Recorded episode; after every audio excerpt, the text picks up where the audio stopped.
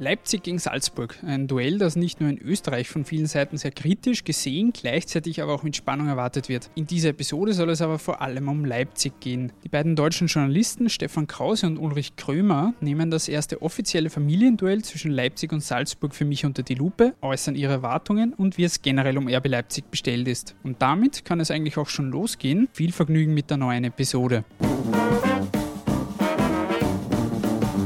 Der Kuriersport Podcast. Ein wenig Sport für zwischendurch von und mit der Kuriersportredaktion und Moderator Stefan Berndl.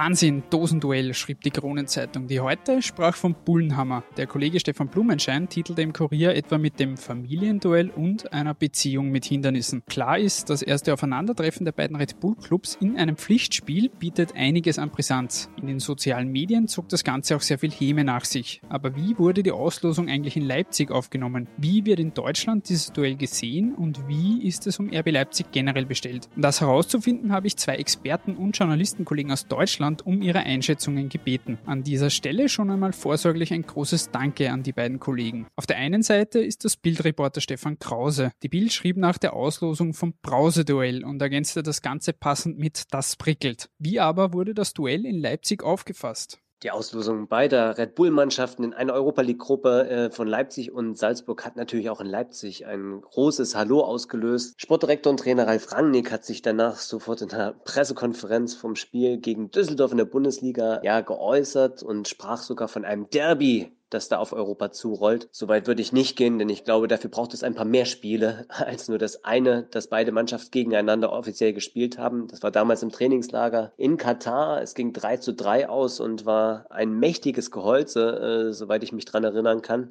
Ja, Ralf Rangnick hat natürlich aber auch gesagt, äh, dass diese Auslosung äh, sehr viel Interessantes hat. Äh, das macht den Fußball aus. Äh, dass er solche Geschichten schreibt, ist natürlich eine ganz besondere, weil ich denke, durch den Weggang vieler Salzburger nach Leipzig da eine besondere Brisanz drin steckt. In Leipzig selbst wurde das Derby oder dieses Spiel als ja sehr sehr interessant aufgenommen und sehr sehr mit sehr sehr viel Interesse wird be äh, begegnet. Ähm, die Fans freuen sich drauf. Die Medien sind natürlich auch total heiß auf dieses Duell, was man eigentlich schon letztes Jahr in der Europa League KO Phase erwartet hatte, als damals Salzburg sehr weit gekommen ist bis ins Halbfinale und auch RB Leipzig bis ins Viertelfinale vorgestoßen ist. Damals hatte man darauf gehofft und darauf gewartet. Jetzt ist es endlich Realität und ich bin sehr gespannt äh, auf das Spiel in Leipzig, wie dann beide Mannschaften auftreten werden. Auf die sportlichen Erwartungen für dieses Spiel gehen wir etwas später noch ein. Der zweite, der sich freundlicherweise bereit erklärte, mir ein paar Fragen zu beantworten, war Ulrich Krömer. Krömer ist freier Journalist und Buchautor. Er schreibt vor allem für die Mitteldeutsche Zeitung und deren RB Newsblog. Krömer zeichnet sich auch für das Buch RB Leipzig Aufstieg ohne Grenzen verantwortlich. Und auch er äußerte sich zu den Leipziger Reaktionen auf die Auslosung und zur Brisanz dieses Duells.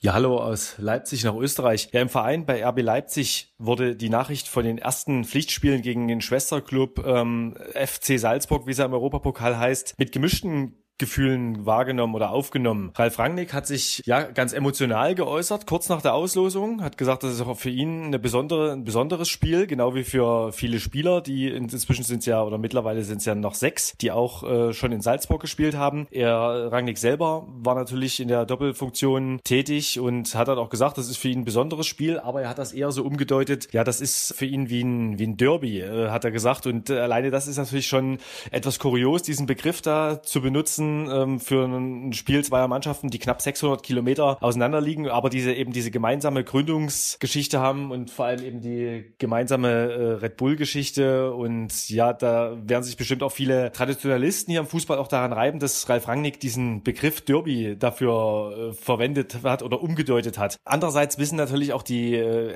Verantwortlichen bei RB Leipzig, dass äh, da mit diesem Spiel wieder Diskussionen aufkommen werden und äh, dass auch einige Medienvertreter das genau genauer Konstrukt nochmal genauer unter die Lupe nehmen werden, deshalb mit gemischten Gefühlen und äh, deshalb sah sich dann Ralf Rangnick, genau wie ein paar Tage später auch Oliver Minzlaff, der Geschäftsführer und Vereinsvorstand, dann sahen sich genötigt, dann nochmal klarzustellen, dass es natürlich auf keinen Fall sowas wie eine Stallorder geben werde, dass sich keiner Sorgen machen müsse um die Wettbewerbstauglichkeit dieser Spiele. Naja, und da wird man sehen, was jetzt in den nächsten Tagen auch noch an äh, Medienberichterstattung ähm, dazu erscheinen wird.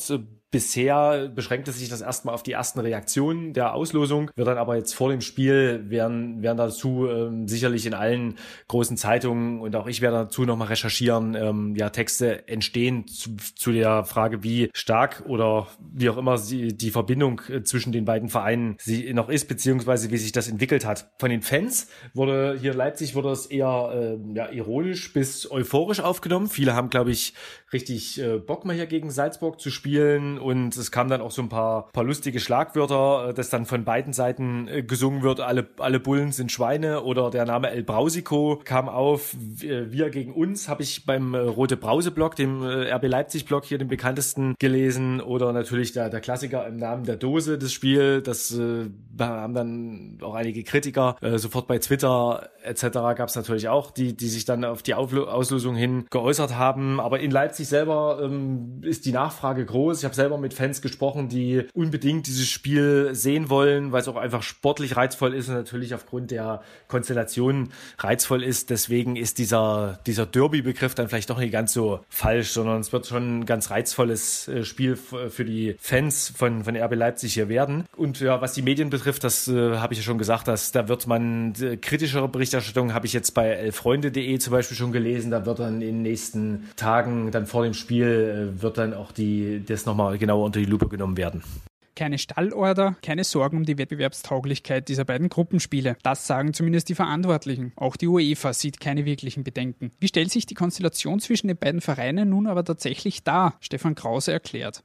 Die Konstellation zwischen beiden Vereinen ist natürlich eine ganz besondere. Äh, ich glaube, es gab es noch nie, dass äh, zwei Vereine in Europa aufeinandertreffen, die äh, einen und denselben Großsponsor bzw. Besitzer haben. Und auch wenn sich beide Clubs beeilen und betonen, dass äh, sie von Verflechtungen komplett frei sind, gibt es natürlich immer noch eine gewisse, gewisse Verbindung zwischen beiden äh, Clubs. Äh, natürlich nicht in dem Maße, wie es früher war, als Ralf Rangnick noch Sportdirektor war und für beide Clubs verantwortlich oder als Oliver Minzlaff sogar noch sein Büro in der Salzburger Red Bull Arena hatte und gleichzeitig Head of Global Soccer und damit zuständig für Leipzig und Salzburg war. Aber es ist natürlich schon so, wenn man allein sieht, in diesem Sommer ist ein Philipp Köhn, der Torwart, in, vierter Torwart in Leipzig war, ähm, nach Salzburg gegangen, genauso Kilian Ludewig, ein Talent, ein Angriffstalent aus dem Nachwuchs nach Salzburg gegangen ist. Das sind nicht unbedingt Transfers, die man unbedingt hatte auf dem freien Markt erwarten können. Insofern äh, denke ich schon, dass da die Verbindungen auf jeden Fall noch da sind. Allerdings hat sich Salzburg durch die Erfolge in den letzten Jahren, auch in der Europa League, natürlich deutlich selbstbewusster gemacht und damit auch unabhängiger in gewisser Weise vom, vom Bruder aus, äh, aus Leipzig. Es gibt auf verschiedenen, Verbind äh, auf verschiedenen Ebenen sicherlich noch Verfle Verflechtungen, aber nach und nach wird das immer weniger.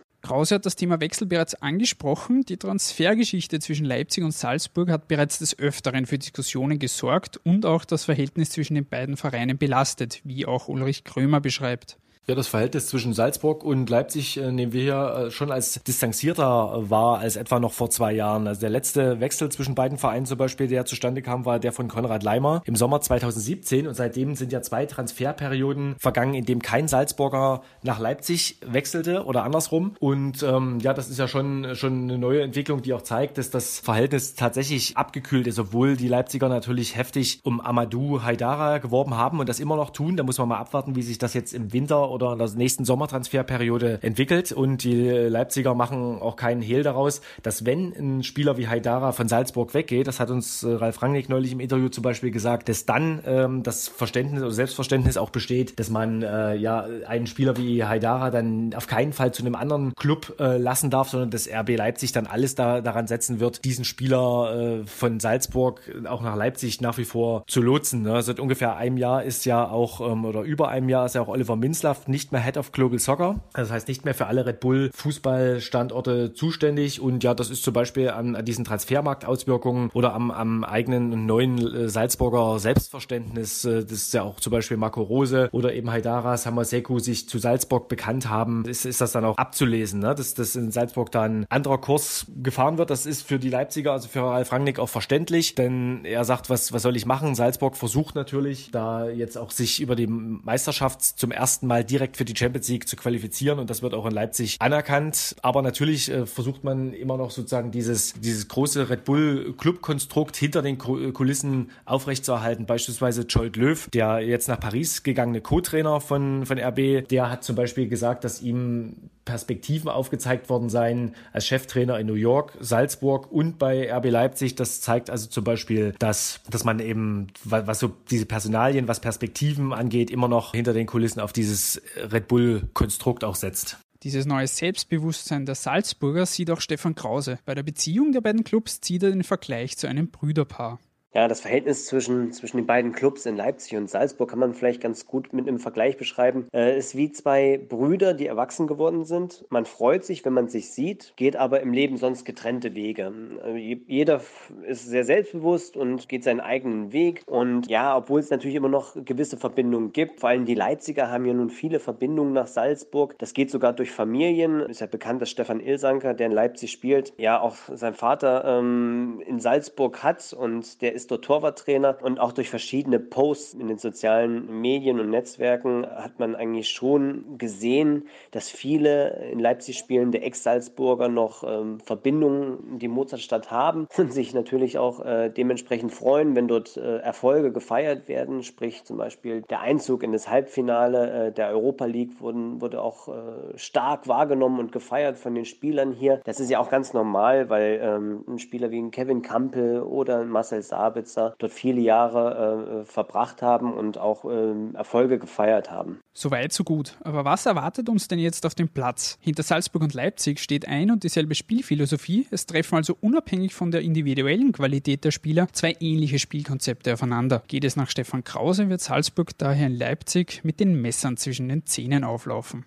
Also sportlich muss man in der Tat sagen, wird es eine hochinteressante äh, Partie bzw. hochinteressante Spiele. Da sprallen einfach zwei gleiche Spielsysteme aufeinander. Ich habe die Salzburger zuletzt nicht mehr so intensiv verfolgt, jetzt gerade nach dem Saisonstart. Aber in Leipzig ist es natürlich so, dass die Mannschaft in der, in der Bundesliga noch nicht richtig auf Touren gekommen ist. Salzburg hat dagegen bisher eine absolut souveräne Leistung in der, in der Liga gezeigt. Aber das muss nichts heißen. Ich glaube, an dem Tag, am Spieltag, sowohl auf das Hinspiel als auch dann, äh, im November, auf das Rückspiel gemünzt. Da kommt es vor allem darauf an, wer letztendlich den ersten Zweikampf gewinnt, wer sich Selbstvertrauen holt, wer auch das erste Tor schießt. Da spielt ganz groß der Kopf eine Rolle. Generell denke ich aber, dass Salzburg in Leipzig schon mit dem Messer zwischen den Zähnen äh, hier auflaufen wird. Die wollen unbedingt beweisen, dass der große Bruder, der Leipzig nun mal ist, auch mit dem größeren Budget, dass das nicht zwangsläufig die bessere Mannschaft ist. Und wie eben schon angesprochen, ist es natürlich auch so, dass sich die Mannschaft durch die Erfolge Erfolge in der Europa League ähm, da ein Selbstbewusstsein geholt hat. Und ich bin sehr gespannt, ähm, wie sie das in Leipzig dann auf den Platz bringen wird, beziehungsweise wie letztendlich dann auch das Spiel ausgeht.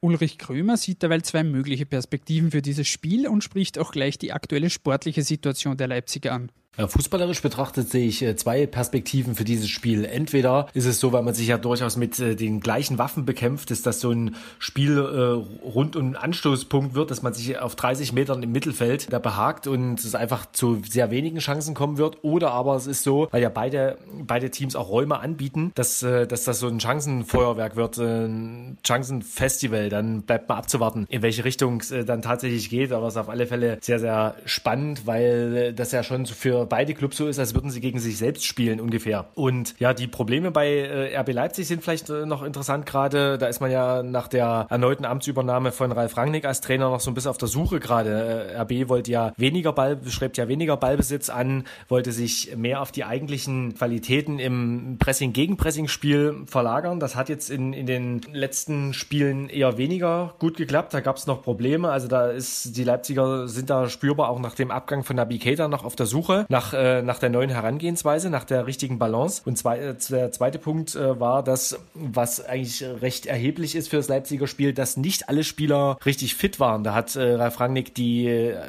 einige Spieler individuell äh, kritisiert, dass da einige durchaus Nachholbedarf haben aus verschiedenen Gründen. Einige haben ihre Hausaufgaben im, äh, in, den Sommer, in der Sommerpause nicht gemacht, wie zum Beispiel Dario Upamecano oder Jean-Kevin Augustin, der aber trotzdem in ganz, ganz guter Form ist jetzt gerade letzterer. Und äh, andere Spieler waren verletzt, wie Marcel Sabitzer oder Marcel Halstenberg, der jetzt eben gerade erst wieder zurückkommt. Und ähm, ja, einige hatten auch ein paar Verletzungen jetzt im Training sich äh, zugezogen. Also da, da ist noch eine Unwucht ähm, im Kader und man ist mal, kann mal gespannt sein, wie die Mannschaft jetzt aus der Länderspielpause herauskommt. Aber auf alle Fälle ist äh, RB Leipzig in der aktuellen Phase noch viel zu ja, konteranfällig und auch anfällig für viel zu einfache Gegentore. Das haben auch alle Spieler gemeinsam kritisiert, dass das RB zu einfache Gegentore bekommt. Das war in den ersten Spielen so zu sehen, zum Beispiel bei Borussia Dortmund, als die Leipziger im Grunde das bessere Team waren, trotzdem vier Gegentore kassiert haben oder gegen Luhansk zwei Stück, als äh, man eben gerade so eben noch in die Europa League kam. Also das wird interessant sein, wie RB Leipzig diese Baustellen, bis es dann zum Duell kommt, noch ausmerzen kann. Baustellen gibt es in Leipzig aber nicht nur in sportlicher Hinsicht, denn obwohl der Club mittlerweile seine dritte Saison in der höchsten deutschen Spielklasse absolviert, gibt es nach wie vor Kritik und Proteste, wenn auch in deutlich kleinerem Rahmen als noch vor zwei Jahren. Stefan Krause schildert noch einmal kurz den Werdegang der Leipziger in den letzten Jahren und wie aktuell die Stimmung gegenüber dem Verein ist.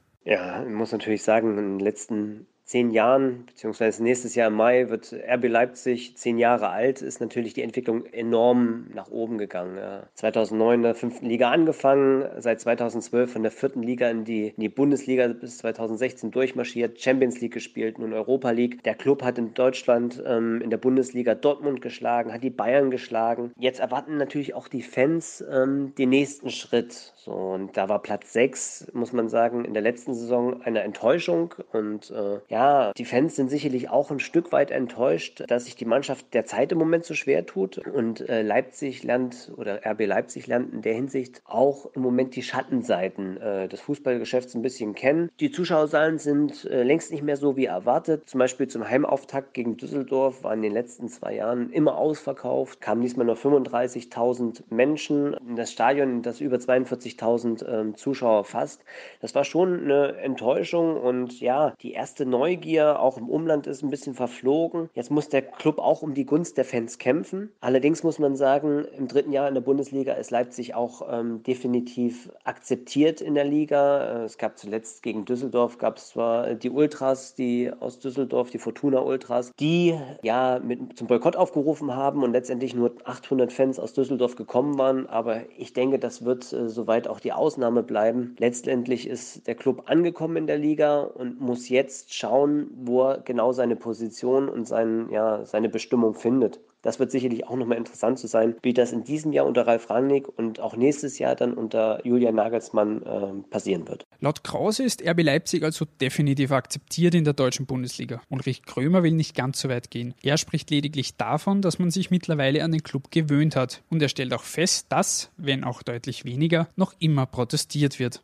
Es gibt auch im dritten Bundesliga-Jahr von RB Leipzig noch immer Kritik an dem Clubkonstrukt von RB in Form von äh, Bannern, Plakaten oder auch Boykotten, wie kürzlich beim Gastspiel von Fortuna Düsseldorf in Leipzig, als die aktive Fanszene wegblieb oder als äh, zum, zum Saisonauftakt, als RB in Dortmund spielte, als dann auch wieder ähm, ein paar äußerst geschmacklose Plakate gezeigt wurden mit der Aufschrift zum Beispiel RB verleiht Flügel, auch Steinen. Also das war natürlich bezogen auf die Attacken, unter anderem mit Steinen, Flaschen und äh, Dosen auf äh, RB-Fans im Frühjahr 2017, was auch irgendwie so eine Zäsur war ähm, in der, in der RB-Kritik, weil das da einfach überkochte und ähm, natürlich also auf nicht hinnehmbare Weise eskalierte. Oder jetzt in Dortmund hing auch ein Plakat, zum Beispiel Frauen und Kinder zuerst. Das war da eben genau darauf bezogen, weil da auch viele Frauen und äh, Kinderfamilien einfach ähm, von RB Leipzig dann äh, nach Dortmund gereist waren und dann eben auch attackiert wurden. Also da, da gibt es schon immer noch Anspielungen und na, auch Protest aber es ist deutlich weniger geworden insgesamt. Also man merkt schon viele Fanszenen und äh, ja auch, äh, sagen wir mal, normale Fans, jetzt die nicht unbedingt zur aktiven Fanszene gehören auch viele Clubs, Clubverantwortliche haben sich mittlerweile an RB Leipzig gewöhnt. Das war vor allem in der Rückrunde der vergangenen Saison zu sehen, wo dann wenig äh, Neues oder irgendwie wenig Protest generell dann noch zu spüren war. Wie gesagt, ähm, da in, in Dortmund die Vorfälle waren dann auch eine Zäsur, aber es wird nach wie vor immer noch protestiert. RB Leipzig wird also nach wie vor skeptisch beäugt. Die Salzburger können wohl ein Lied davon singen. Am 20. September ab 21 Uhr wird sich dann zeigen, welcher der beiden Brüder zumindest sportlich im direkten Vergleich die Nase vorne hat. Das Spiel wird auf Puls 4 und auch auf The Zone übertragen. Und damit sind wir auch schon wieder am Ende dieser Episode. Noch einmal ein großes Dankeschön an Stefan Krause und Ulrich Krömer, die sich aus Deutschland zu Wort gemeldet haben. Sollte euch dieser Podcast gefallen, lasst uns das unbedingt wissen. Bewertet uns bitte auch auf iTunes, um auch andere Nutzer auf den Podcast aufmerksam zu machen. Feedback und Kritik ist natürlich ebenfalls gerne gesehen. Und damit wünsche ich euch allen eine schöne Woche und bis zur nächsten Episode.